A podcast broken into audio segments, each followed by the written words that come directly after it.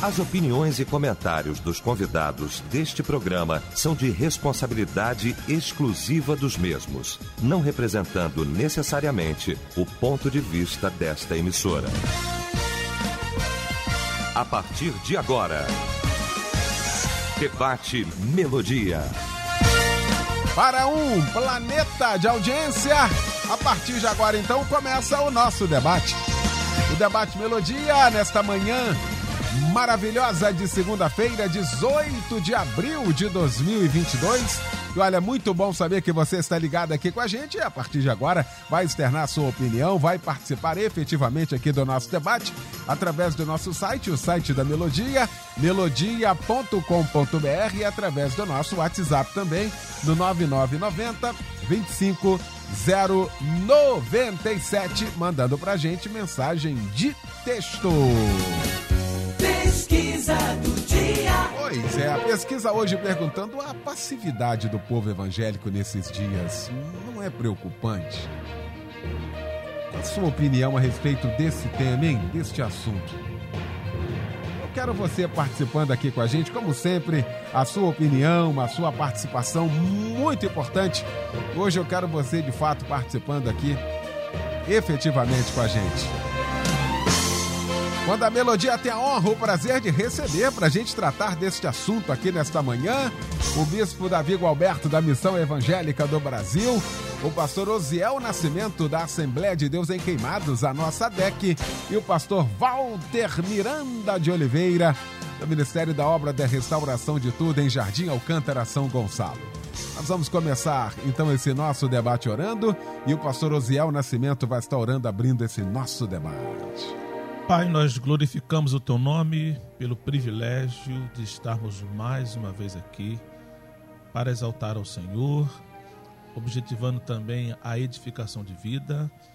E para tanto te peço que tu uses o pastor Eliel do Carmo na mediação, mediação desse debate, bem como nós, debatedores, que possamos ser usados por ti, orientados pela tua palavra, direcionado pelo teu querer para realmente fazermos aquilo que está no teu coração para os nossos corações. Mais uma vez te peço uma benção especial por toda a diretoria desta rádio abençoada, Melodia, que tem realmente sido um canal de bênção para todos nós. Que assim seja mais uma vez esse debate, nós te pedimos isto no nome de Jesus. Amém. Debate Melodia. Pois é, hoje o nosso debate vai tratar deste assunto. E, sobretudo, um tema altamente teológico. Esse tema de hoje. Parece que nós estamos distante disso e vamos falar, óbvio, da prática e, sobretudo, da realidade que nós estamos vivenciando nesses últimos anos, nesses últimos dias. Atrocidades, posicionamentos contrários à palavra de Deus, posturas antiéticas, posturas longe da moral daquilo que deveria ser, no mínimo chegando às raias do desrespeito, às raias da, da incompreensão e até mesmo da coisa mais triste que se tem da perversão dos valores morais. E isso sendo assistido passivamente. Outrora, esse povo que se chama evangélico era chamado de protestante. Aí alguém diria assim, mas a gente tem que protestar contra o pecado. Mas é o que, que está acontecendo? Não tem sido o pecado na sua forma mais explícita? A passividade do povo evangélico nesses dias não é preocupante? Bom, vamos para o debate. Eu estou tranquilo, sobretudo com esta mesa maravilhosa que tem moral e, sobretudo, autoridade para tratar desse assunto aqui nesta manhã. Meu bispo querido, bispo Davi Alberto, como sempre, muito bom tê-lo aqui, meu irmão. Muito bom dia. Bom dia, meu irmão, meu amigo, meu companheiro, pastor Eliel do Carmo, meu querido irmão e amigo, pastor Osiel Nascimento, e rever com muita alegria, pastor Walter Miranda. Ele está em outros dias, não é diferente uhum. do nosso, mas eu sempre ouço aqui na, nos debates com uma palavra sempre equilibrada e, uma, e a voz da experiência, não é? Isso é muito bom para a Igreja do Senhor. O tema realmente vai nos levar hoje, Léo, a uma autorreflexão e, e é possível que na nossa palavra é, isso incomode alguém, mas nós precisamos ser francos naquilo que nós nos propusermos a, a, a falar. É, eu vejo que Jesus, quando estabeleceu a sua igreja, ele não estabeleceu uma organização, ele estabeleceu um organismo, um organismo vivo, um organismo é, atuante. Mas entendo que, ao passar dos anos, a igreja teve que assumir é, também a face organizacional, porque ela, é, estando na sociedade, ela precisou se institucionalizar para estar legalmente atuando na sociedade. Só que essa institucionalização da igreja não podia abafar a vocação primária da igreja, a sua vocação orgânica. A igreja não podia permitir que o, o fator institucional é, influenciasse ou contaminasse o seu papel de, de influência na sociedade. E eu, lamentavelmente, tenho que chegar à conclusão, pelo menos é a minha opinião, de que a igreja, e agora nós estamos falando dessa igreja institucional, nós não estamos falando da igreja orgânica, a igreja institucional, ela tem se perdido bastante na sua função orgânica.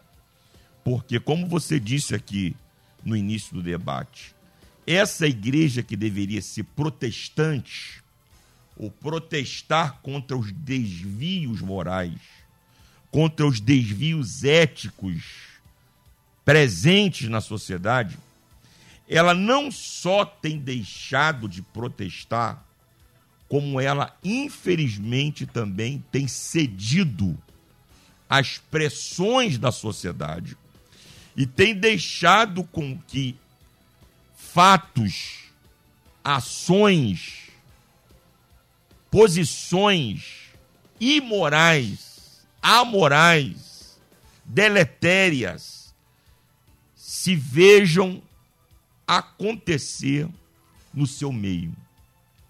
É lamentável a gente ter que dizer que as mesmas situações terríveis, malignas e carnais que a gente encontra no mundo, a gente tem se deparado com elas no nosso meio. E isso tem feito com que a gente perca a autoridade espiritual e moral de protestar. Então eu, assim, com, com dor no coração, digo que a nossa passividade não é tão tanto porque não temos o que falar ou não temos o que protestar, é porque perdemos a autoridade. Quando nós nos contaminamos com as mesmas práticas mundanas, nós perdemos a autoridade de protestar. Nós perdemos a autoridade de falar. Eu, você é um, uma das referências hoje está na política e é um ponto que tem sido para nós uma, um calcanhar de Aquiles quando a gente vê colegas pastores que anteriormente tinham autoridade, e eu estou falando aqui, à medida que eu falo, a minha mente aparece alguns nomes, que tinham autoridade no púlpito, e quando vão para as searas políticas, se contaminam de tal maneira que perdem a autoridade. E isso faz com que a nossa voz hoje se perca, e o tema do debate que é uma pergunta, a passividade do povo evangélico preocupa? A gente tem que responder: sim, preocupa. Não porque não tenhamos o que falar, mas porque perdemos a autoridade de falar pelas nossas próprias ações. Tá aí. Meu querido pastor Walter Miranda de Oliveira, que alegria, que honra. Mais uma vez, obrigado pelo presente da presença. Sua presença aqui é um presente para todos nós. Obrigado, obrigado por essa honra, meu mestre, meu, meu grande amigo, né? meu vereador. Obrigado. Eliel. Poxa, que isso. Mas o assunto ele, ele demanda tempo, é importantíssimo. E estar na zona de conforto é bem melhor, né? Está na zona de. O pastor falou ali da orga, a igreja organismo e a igreja institu, institucionalizada. Parece que a igreja institucionalizada, de certa maneira, parece que é um corpo sem cabeça. É? é um corpo sem cabeça e a igreja institucionalizada, um corpo sem cabeça. E aí, vivendo toda essa situação, um lado, são várias frentes. Um lado delas é a família. Surgiu uma outra família aí, e de certa maneira parece que nós estamos passivos quanto a isso. A família bíblica, ela é um homem, uma mulher. E falar isso, ou de certa maneira, se bobear, tem que parar até na delegacia. Né? Você falar na família homem e mulher. Mas a Bíblia é a nossa única regra de fé e prática. E nisso aí existe, parece, uma, uma, uma passividade para a gente não aborrecer, não entristecer A ou B. E nós conhecemos, mas existe uma outra. Houve uma notícia agora aí, no, eu vim ouvindo a melodia uhum. dos Estados Unidos. Isso. Meu Deus, é apavorante aquilo que eu ouvi lá. É por isso que banheiro de homem tem que ser banheiro de homem. Banheiro de mulher tem que ser banheiro de mulher. E não tem. Eu conheço só ele ou ela. Não conheço ela.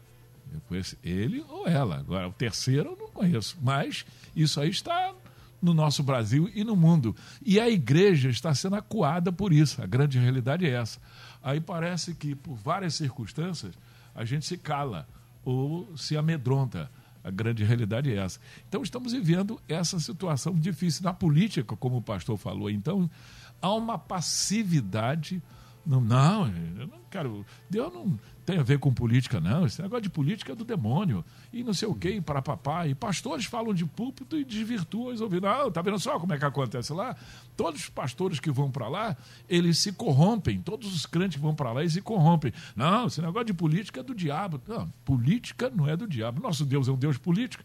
Ele faz a política do amor eternamente. E as pessoas não entendem isso. Então, por causa da perversão na política e muitos. Eu conheço pessoas, Eliel, pastor Eliel, poxa, que viviam numa casa simples.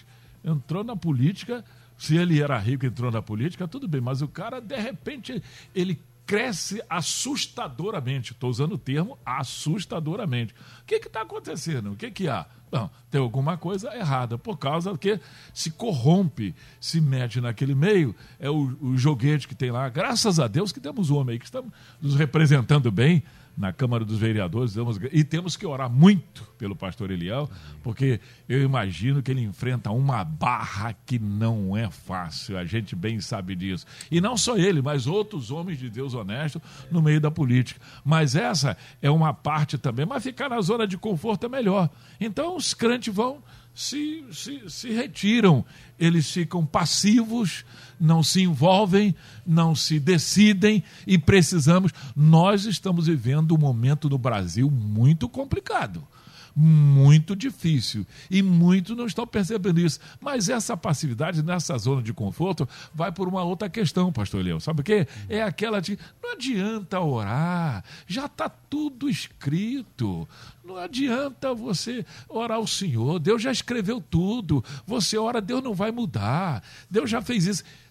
Orar para quê? Você vai orar para mudar uma. Olha, mas o nosso Deus, Paulo mandou orar pelas autoridades que estão constituídas. Poxa, o homem de Deus lá, Ezequias, estava para morrer, o profeta vai lá, leva a palavra para ele que ele ia morrer. O camarada, o rei, o que, que ele faz? Ele vai para a oração, para o jejum, lá para o canto, chorar, conversar com Deus. O profeta já vai embora, ó, volta lá.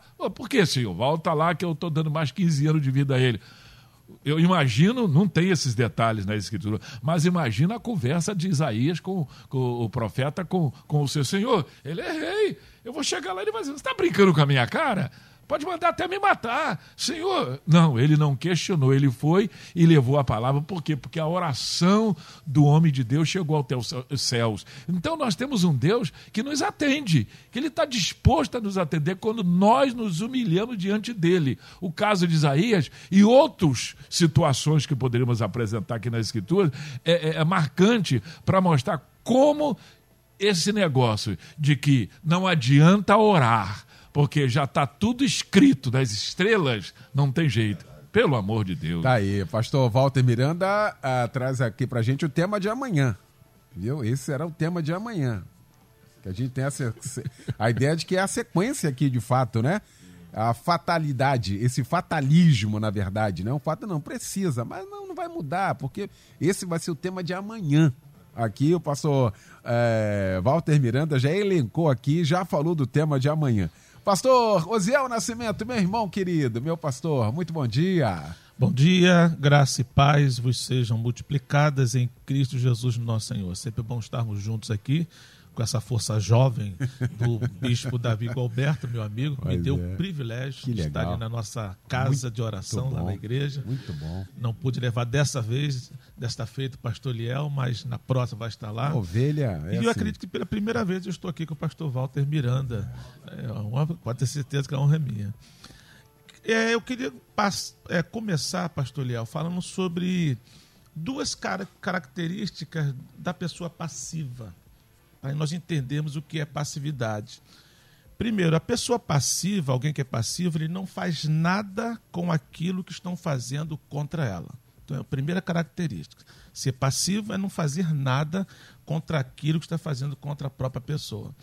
E a segunda característica do passivo, ele espera que outros façam aquilo que ele deveria fazer. Ou seja, está no campo de ação da pessoa, está no campo de ação da instituição, está no campo de ação sua. Aí você fica esperando outros fazerem. E são as pessoas passivas. Então, ele não faz aquilo que estão fazendo contra, está claramente contra, não faz, ainda espera que outras pessoas façam o que ela deveria fazer. Aí eu coloco uma pergunta dentro do tema: por que, que nós não podemos ser passivos? Já foi falado um ponto sobre política, que eu acredito e confirmo e ratifico que o bispo Davi Gualberto falou. Já foi pincelado sobre a família, essa problemática. Eu também concordo com o pastor Walter Miranda. Então, eu faço essa pergunta: por que não podemos ser passivos? Primeiro, Efésios 6,12 ele é muito claro. Primeiro, a nossa luta, ou seja, temos uma luta. A Bíblia começa dizendo assim: pois a nossa luta não é contra a pessoa. Então, primeiro, a primeira lição desse texto é: nós estamos numa luta. É uma guerra. Então, eu primeiro preciso ter consciência. Quando alguém diz que é a guerra do bem contra o mal, é colocando um político contra o outro, é muito mais do que isso. Nós estamos numa luta. Segundo ponto, tem que encontrar, tem que entender e discernir de com quem estamos lutando e contra quem nós estamos lutando. Aí esse mesmo versículo vai dizer que não é contra pessoas, mas contra os poderes, autoridades, contra dominadores deste mundo de trevas, contra as forças espiritual do mal. Ou seja, existe algo terrível implantado neste mundo e nós precisamos guerrear. E alguém disse, eu como militar da reserva, 30 anos lá como fuzileiro naval, a gente aprende que o melhor ataque, a melhor defesa é o ataque. Então o passivo, ele não ataca. O passivo, ele só recebe ataque. Então nós não podemos ser passivos, porque nós estamos numa luta, numa guerra. Isso tem que ser feito algo, tem que ser consciente. E, e nós temos que entender também onde estão essas pessoas esse, as quais nós precisamos lutar, que não são pessoas humanas, não são seres humanos. Mundo de trevas. Foi falado sobre política mais do que nunca, pastor Léo, por isso que nós oramos por você veementemente, pelo nosso querido é, Fábio Silva, outros irmãos nossos queridos que estão na política, que a gente sabe o que está lá. que está sendo implantado. Eu posso aqui trazer uma, uma. Eu fico muito preocupado com isso. Você tem lá na Presidente da República, na Casa Civil, aí tem um decreto lá, eu tenho o número dele aqui, número 7037. Aí você vai no objetivo estratégico 5, garantia do respeito à livre orientação sexual, identidade de gênero. Aí vem nas ações programáticas, quando você vai lá na letra C, quem quiser ir pesquisar, tá bem claro que o objetivo é desconstruir a heteronormatividade. E é assustador quando você vai pro dicionário usado aí online e tal por aí, o que é heteronormatividade, ele já coloca uma definição como algo prejudicial à própria sociedade. Então, está se combatendo algo que é realmente prejudicial. Já tento implantar isso, inclusive, inclusive documentalmente. Ou seja, é uma guerra terrível. Marx, que é o Marx, que é o grande pregador aí da, dos marxismos, dessas pessoas que estão implantando muitas coisas na política, por exemplo, ele fala claramente, ele pregava a, extinção, a extinção da família. Aquilo que o senhor falou, pastor Walter, nós, nós entendemos pela Bíblia e cremos assim, homem, mulher e sua plore, seus filhos. Mas há de se implantar outras coisas que estão fazendo isso, visando a extinção desta família que nós entendemos. Não é só, não é só inserir outras, é extinguir esta que nós entendemos como bíblica e como família tradicional. Ou seja, nós estamos numa luta não é contra pessoas. Então, nós, servos do Senhor, não podemos ser passivos. Aquilo que depende da gente, a gente tem que entrar para o embate. Aquilo que depende da gente, ah, pastor, eu sei orar, comece a orar mais veementemente. E qual é a ação que você pode fazer? Deus também vai dar a devida orientação. Muito bom. Comecei aqui sem trazer o resultado parcial da pesquisa, até para também não, não influenciar não é?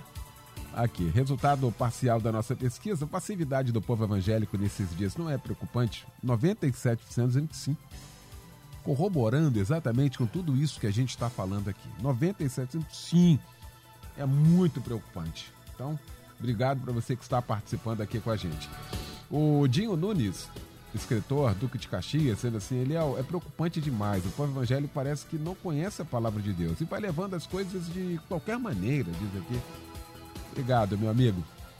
Berriel de Nova Iguaçu, já estávamos devagar e aí a pandemia nos deu um baque maior ainda. Ficamos meio sem forças, diz ele aqui. Obrigado, meu irmão. Gabriela Petrópolis, bom dia, debatedores. Ao meu ver, o povo evangélico está sendo influenciado.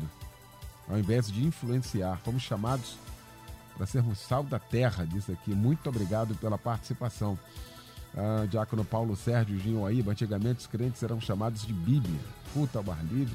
Hoje vejo até pastores que não querem mais fazer isso, né? Obrigado aí pela participação aqui com a gente. E aí, Bispo Davi, a gente. O tema ele é preocupante, essa passividade é preocupante, que está ficando normal. A geração que vem que não consegue visualizar um líder que ataca, conforme disse aqui o pastor Osiel Nascimento, para essa geração que vem aí, a passividade é o normal. Quando não é. E aí se estabelece sobre todos nós uma responsabilidade muito grande de um dia termos que prestar conta disso, não, Bispo Davi? Exatamente, meu amigo, exatamente. O que você está falando é a grande verdade e o que os ouvintes estão colocando é perfeito. Jesus, quando disse lá, eu estabelecerei a minha igreja e as portas do inferno não prevalecerão contra ela, a mente de Jesus era de uma igreja avançando e o inferno tentando se defender contra o avanço da igreja e não conseguindo. Porque porta não é instrumento de ataque, porta é instrumento de defesa. Então a igreja está avançando e, a, e, as portas tentando se defender e não conseguindo. Quer dizer, o que a gente está percebendo é, nos últimos dias, aí volto a enfatizar para que não fique dúvida na mente dos ouvintes. É, nós estamos falando da igreja institucional. O que a gente está percebendo é que essa igreja ela está sendo atacada e, e tem cedido muitas vezes aos ataques do diabo. Você quer ver uma, um, um tema? Vamos pensar um tema para que fique claro para o ouvinte. Por exemplo, a questão do divórcio. Né? O divórcio, é, nós que, que somos criados no Evangelho, era uma palavra, era um palavrão dentro das nossas igrejas. Não era discutido a questão do divórcio. Depois, nós começamos a dizer: o divórcio tem que ser analisado caso a caso. Existem casos que de fato não tem solução. Ok. Agora, não é mais caso a caso. Agora o divórcio tem sido tratado nas nossas igrejas não como uma exceção, mas como uma regra. Qualquer coisa, um casal se desentendeu por causa de toalha em cima da cama, está se divorciando e está todo mundo aplaudindo. E tem gente no nosso meio, nos nossos púlpitos, já no terceiro, quarto e quinto casamento. Há pouco tempo atrás, agora, pasmem os senhores, eu digo isso com muita tristeza. Um pastor, ele ficou com a madrasta. Ele tirou a mulher do pai, que também já era divorciado, e ficou com a própria madrasta. Um fato desse aconteceu na igreja de Corinto e Paulo disse: entrega a carne desse cara para o diabo, para que pelo menos a alma dele seja salva no dia do Senhor. E hoje esse camarada está com uma igreja, a igreja está hiperlotada. Essas coisas hoje estão se tornando normais no nosso meio. Então, quer dizer, fatos como esse estão tirando a autoridade da igreja para protestarmos. E é por isso que o tema aí, do, o, o resultado da pesquisa, está diante de nós, dizendo que o povo está vendo isso tudo. O povo está percebendo isso tudo e está de boca aberta. 97% dos ouvintes, quase 100% dos ouvintes estão dizendo, de fato, a percepção que eu tenho é que a igreja está passiva. E isso é uma grande realidade. A igreja pode influenciar, e eu vou terminar aqui, de três formas. Vou dizer, é, eu vou dizer pelo menos a primeira, porque a ouvinte já acabou de dizer aí. A igreja pode influenciar como? Testemunhando. Jesus disse em Mateus capítulo 5, a partir do versículo 13: Vós sois o sal da terra. O sal não tem, não tem finalidade nenhuma dentro do saleiro. Só tem finalidade quando ele é usado, quando ele é aplicado. Se o sal for insípido, não tiver sabor, para que presta? A não ser para ser lançado fora e pisado pelos homens. Vós sois a luz do mundo. Se eu colocar uma vela aqui no estúdio da melodia, não vai ter função nenhuma, porque o estúdio está todo iluminado. Agora, se a gente está num ambiente de trevas acender uma, uma lâmpada ou uma vela, vai causar diferença. E aí Jesus termina dizendo: Assim brilhe a vossa luz diante dos homens, para que vejam as vossas boas obras. Atenção! Jesus não disse para que vejam os vossos belos templos, para que vejam as vossas belas estruturas, para que vejam os vossos anéis dos dedos de diplomas de PhD, DD, DTT, DTFON. Não foi isso que Jesus disse. Para que vejam as vossas boas obras e glorifique ao nome do vosso Pai que está no céu. Então, as nossas boas obras, o nosso testemunho vai fazer com que o mundo olhe para nós e glorifique a quem? A nós? Não, mas glorifique ao Pai que está no céu. Muito bom. Aqui, fazer intervalo rapidinho. Primeira parte já foi, rapaz. Tá certo aí, pastor Zé? Tá certo? Tá certo? Bom, a gente vai. Tá certo, Simone? Então vamos lá. Primeira parte então já foi. Intervalo rapidinho, a gente volta com toda a segunda parte. Estamos apresentando Debate Melodia.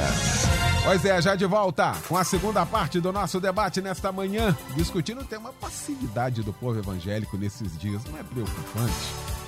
Olha, uma primeira parte riquíssima, já estamos na segunda parte discutindo aqui este assunto com o pastor Osiel Nascimento, com o bispo Davi Gualberto e também com o pastor Walter Miranda. E eu quero você aqui participando, externando aqui a sua opinião, né? Como sempre, muito importante a sua participação aqui no nosso debate. Ah, Pastor Walter Miranda, ah, foi falado aqui do papel da igreja, da igreja de Cristo. Por que, que ele instituiu a igreja? Né? A igreja que é dele. A igreja não é de ninguém. Ninguém comprou a igreja, a não ser Jesus, e pagou um alto preço por ela e deu uma missão para a igreja.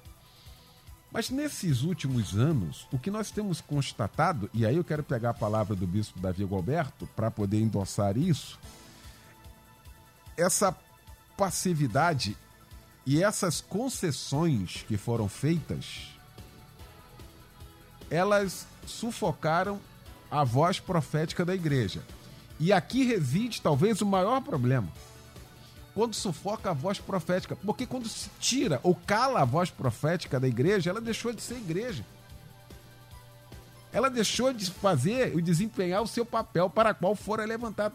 E aí tem essa responsabilidade. Eu quero bater nessa tecla de responsabilidade de cada um membro da igreja e da liderança evangélica, pastor Walter Miranda. Eu concordo piamente. Estamos, como disse muito bem, elencando e abordando o bispo, né?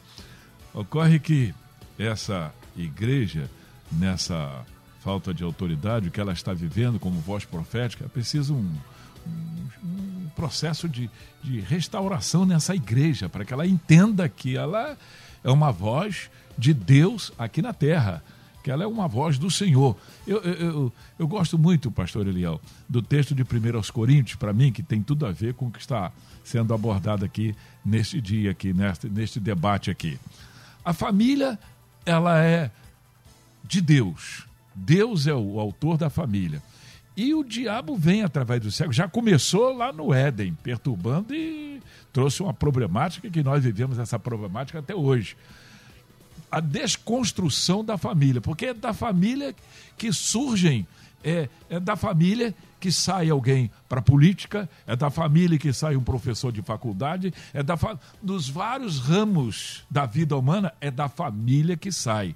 Então, o, o, o, objetivo do diabo realmente é perturbar e destruir a família. O texto de 1 Coríntios aqui, Paulo, ele, ele foi muito enfático e contundente porque quando chegou o conhecimento de Paulo, que um dizia, eu sou de Apolo, eu sou de, de, de, de, de Paulo, eu sou de Cefas, Paulo poderia ele ser conformado aqui ficar numa zona de conforto e dizer para aquela gente, vocês não precisam brigar, continue aí, vocês que são de, de Cefas, continue sendo de Cefas, mas considere os que são de, de, de, de, de, Paulo. Vocês que são de Paulo, fiquem aí com Paulo e considere os que são de Apolo. Não, Paulo derrubou todo mundo, não tem Paulo, não tem Cefas, não tem ninguém, é Cristo.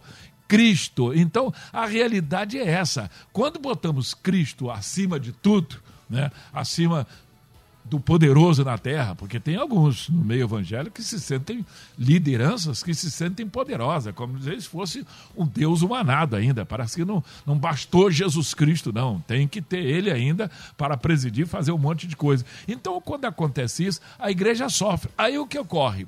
Nesse sofrimento, por causa da afeição por esse e por aquilo, e a nossa afeição tem que ser por Jesus respeitando as lideranças, mas a nossa afeição tem que ser por Jesus acima de qualquer coisa. E nessa afeição por Jesus acima de qualquer coisa é importante. Ajuda a igreja a se posicionar como voz profética. A igreja como voz profética, ela é o quê? Ela é contundente. Ela é inconformada, como disse Paulo aos Romanos 12. Não vos conformeis a igreja com voz profética é uma igreja inconformada. Eu volto a bater desse lado aqui da família, se me permite. Eliel, eu, eu, eu, eu acho triste, porque dois homens se colocando como família. Quando acorda de manhã uma criança, eu, quando acordava de manhã, cadê mamãe? Ah, benção, mamãe. Ah, papai ainda está no quarto. Ou senão, eu acordava de manhã, meu pai acordava primeiro do que a mamãe. Bença meu papai. Ah, a mamãe está no quarto. Eu imagino dois homens num quarto, a criança acordar e dizer: Cadê a mamãe para dar benção? Cadê a figura da mamãe? Como é que vai cri crescendo uma criança dessa no seu estado psicológico, no seu estado psíquico, e ele olha a família do lado e vê lá o menino diz: Bença, mamãe e é uma mulher. Benção, papai, é um homem. E ele fica olhando, por que, que eu é benção Quer dizer, a criança vai crescendo transtornada, o transtorno. É por isso que tem muita gente nos psiquiatras, a grande realidade é essa, por causa desse transtorno. Porque nisso aí também Parece que é uma passividade. Aí o que ocorre? Quando eles dois querem uma criança, eles procuram o quê? Uma mulher para barriga de aluguel para poder ter, ou senão num banco de, banco de sêmen para poder ter uma criança, porque os dois não podem, porque a bênção de Deus é a realidade, o casal homem e mulher, para gerar uma criança.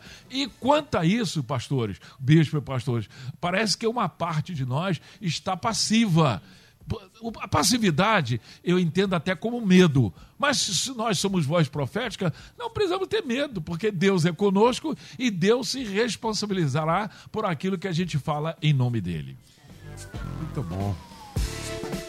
Ah, professor Daniel Cerqueira, de Juiz de Fora, Minas Gerais, participando aqui, dizendo é, bom dia, pastor Eliel e debatedores. Vivemos as consequências de um evangelho, botou entre aspas, da prosperidade e uma falsa supergraça. Ambas não geram mudanças, nem levam ao confronto e nem à atitude cristã, mas levam à passividade. Os crentes têm apenas a noção de pertencimento a um grupo social e não a visão de reino. Acho que conseguiu aqui o professor trazer para gente exatamente isso. Qual é a visão de reino? Qual é o papel de quem foi resgatado das trevas para a luz? Qual é a missão? Eu acho que aqui reside também. Não, eu faço parte da, da igreja X, lá é tão legal, só tem gente boa, poxa, como é bom estar ali. E não a visão de reino no sentido da luta e da guerra uhum. que a gente tem, hein, pastor Oziel? Ontem eu preguei em João capítulo 14 e eu enfatizei, é claro, como era o final da conferência Pentecostes e falei sobre versículo 16, 17, que diz assim: E eu rogarei ao Pai, e ele vos dará outro consolador, para que fique convosco para sempre. Eu não enfatizei aqui, não. Aí comecei no 17 a enfatizar. Olha que interessante. O Espírito de verdade que o mundo não pode receber. Aí eu expliquei assim: esse não pode não é uma proibição. Eles não têm condições. Até que algo aconteça com graça o Espírito Santo convencendo. Ponto. Porque não o vê, nem o conhece. Mas vós, aí falando da gente, igreja, vós o conheceis. Eu falei assim: eu vou falar daqui, irmão, daquilo que você conhece, que eu conheço. Por que, que nós conhecemos? Porque habita convosco e estará em vós. Então, esse posicionamento, agora quero falar para a igreja organismo, entendendo que a igreja organismo, a igreja do Senhor, ela tem o Espírito Santo e conhece. Como ser passivo diante de um dessa convicção de que nós conhecemos o que é de Deus e o que não é de Deus. Eu falei aqui, pastor Leandro, na primeira fala, sobre essa guerra. Agora eu quero falar sobre que arma usar. A Bíblia diz, lá na segunda carta aos Coríntios, capítulo 10, 4 e 5, as armas com as quais lutamos não são humanas. Algumas versões não são carnais. Pelo contrário, são poderosas em Deus para destruir fortalezas. Aqui que eu acho interessante, bispo. Destruímos argumentos, eu estou lendo na NVI, e toda pretensão que se levanta contra o conhecimento de Deus e levamos cativo todo pensamento para torná-lo obediente a Cristo. Ou seja, esta palavra é para quem conhece a Deus. Então, a arma, no meu entendimento, a principal arma do cristão é o conhecimento de Deus.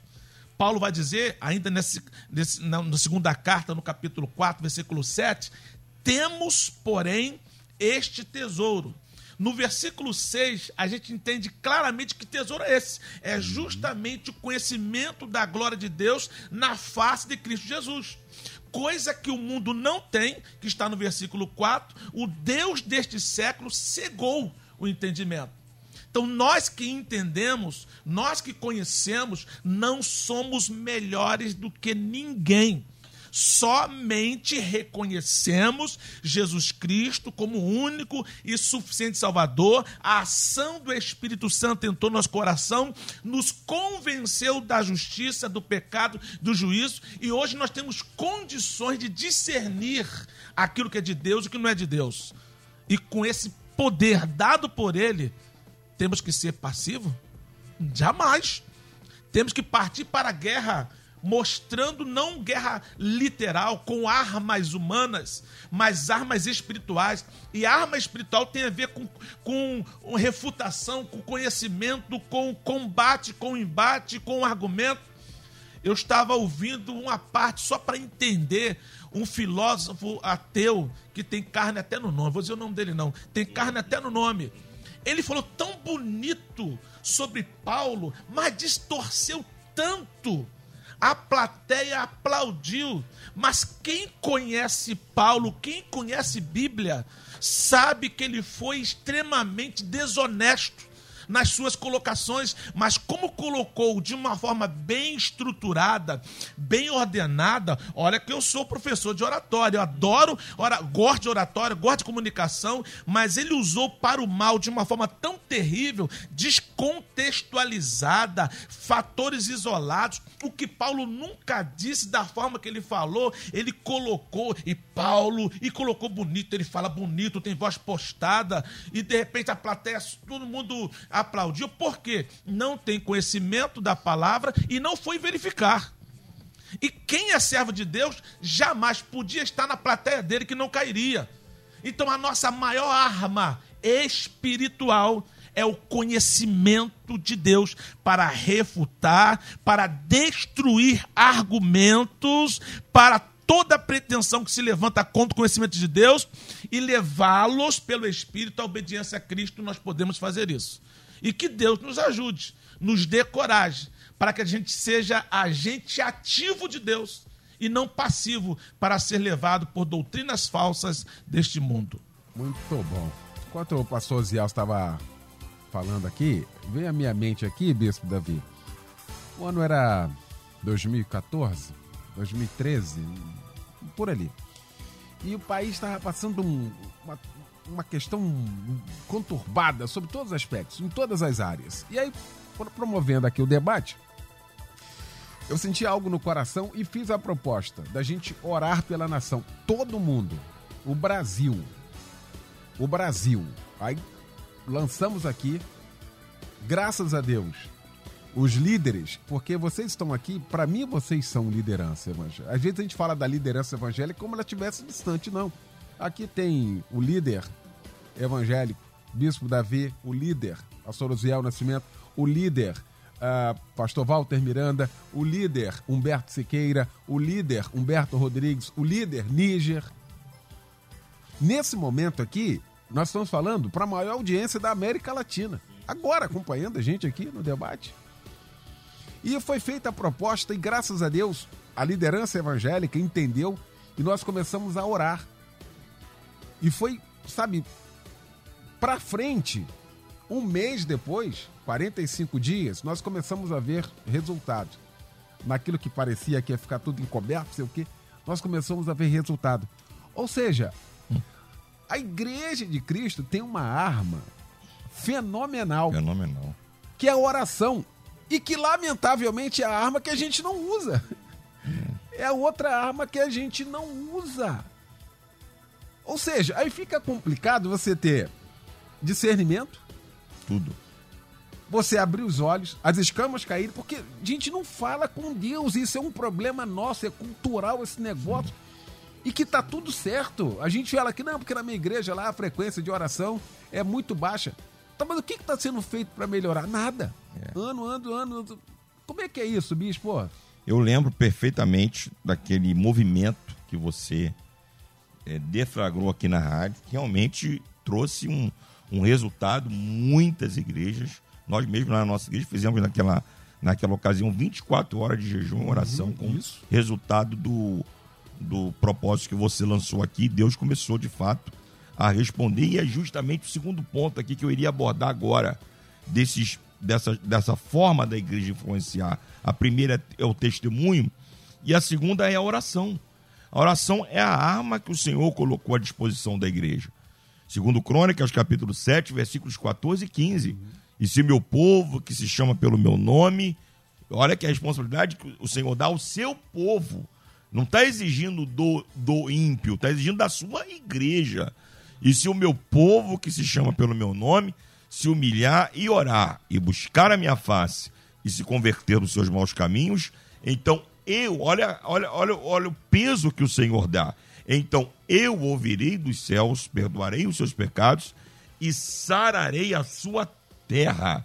E agora estarão abertos os meus olhos e atentos os meus ouvidos à oração que se fizer nesse lugar.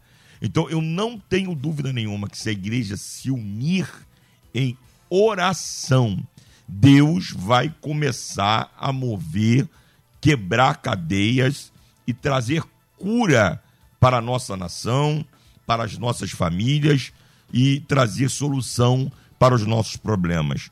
E, o, e a terceira forma que nós podemos influenciar, Eliel, é justamente proclamando o evangelho.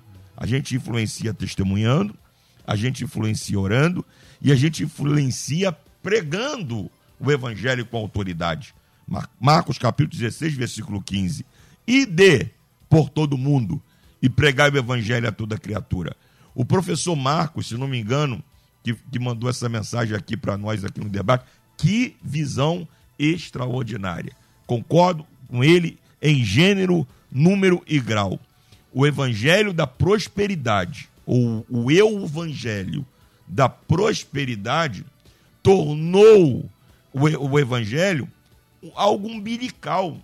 A gente não pensa para fora, a gente só pensa para dentro. A gente só pensa para as nossas próprias necessidades. É por isso que a gente nem faz o que é o ponto principal da igreja. A gente nem prega mais o evangelho. Nós estamos aí, me permita dizer, à beira de um, de um grande movimento evangelístico no Rio de Janeiro, que é o Minha Esperança, uhum. Minha Esperança Rio, onde o, o, o Dr. Franklin Graham vem dos Estados Unidos com toda a estrutura e eu tenho acompanhado, tenho estado perto acompanhando e tenho visto a dificuldade de unir as igrejas em prol da evangelização. Hum. A, a dific... não vai ser... Nós não vamos gastar um real. E mesmo assim, eles têm tido uma enorme dificuldade de unir as igrejas em prol da evangelização que está acontecendo. Cadê as cruzadas de 40 anos atrás, as cruzadas evangelísticas de 40 anos atrás? Nós não fazemos mais. Nós não temos mais feito o que é a nossa missão, a missão de pregar o evangelho. Eliel, eu terminando aqui, eu fiquei é, assim maravilhado. Quinta-feira passada, eu estou no Cristo em Casa quinta-feira à noite.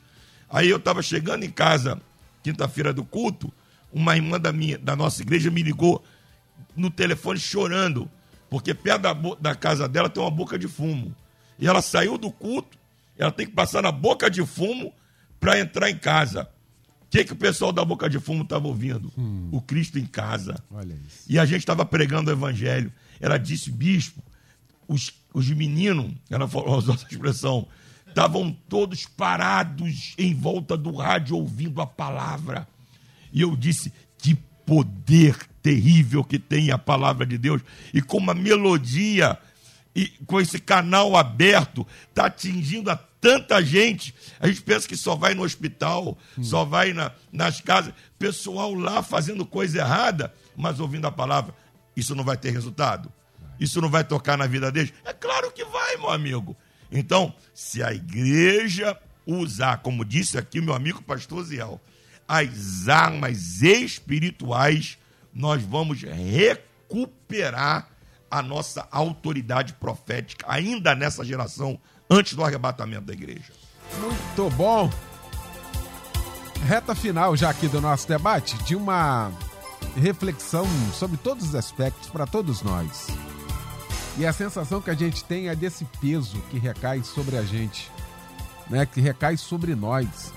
Existe um peso e o apóstolo Paulo, ele colocou em palavras este peso. A mim é me imposta essa responsabilidade de pregar o evangelho. Ele não tem escolha. Eu até queria fazer outra coisa, mas a mim é me imposta essa essa responsabilidade de pregar. Ele estava dizendo assim: a minha vida é para isso. Eu fui chamado para isso, não é? E aí eu quero agradecer essa mesa maravilhosa que se formou para a gente cortar na carne hoje aqui. Tem muita gente que, né, ah, chama lá para o debate, vê se Bem, se dá para ir pro debate, acho que está aqui no debate é status, né? Aqui a gente corta na carne, às vezes dói muito, tal qual hoje. A gente teve que passar por isso.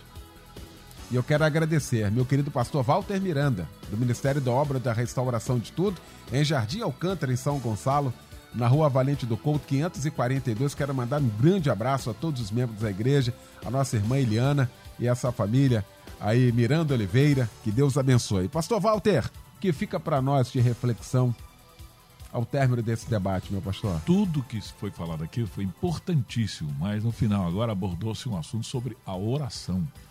Você vai nos cultos de oração das igrejas evangélicas, quase que vazio.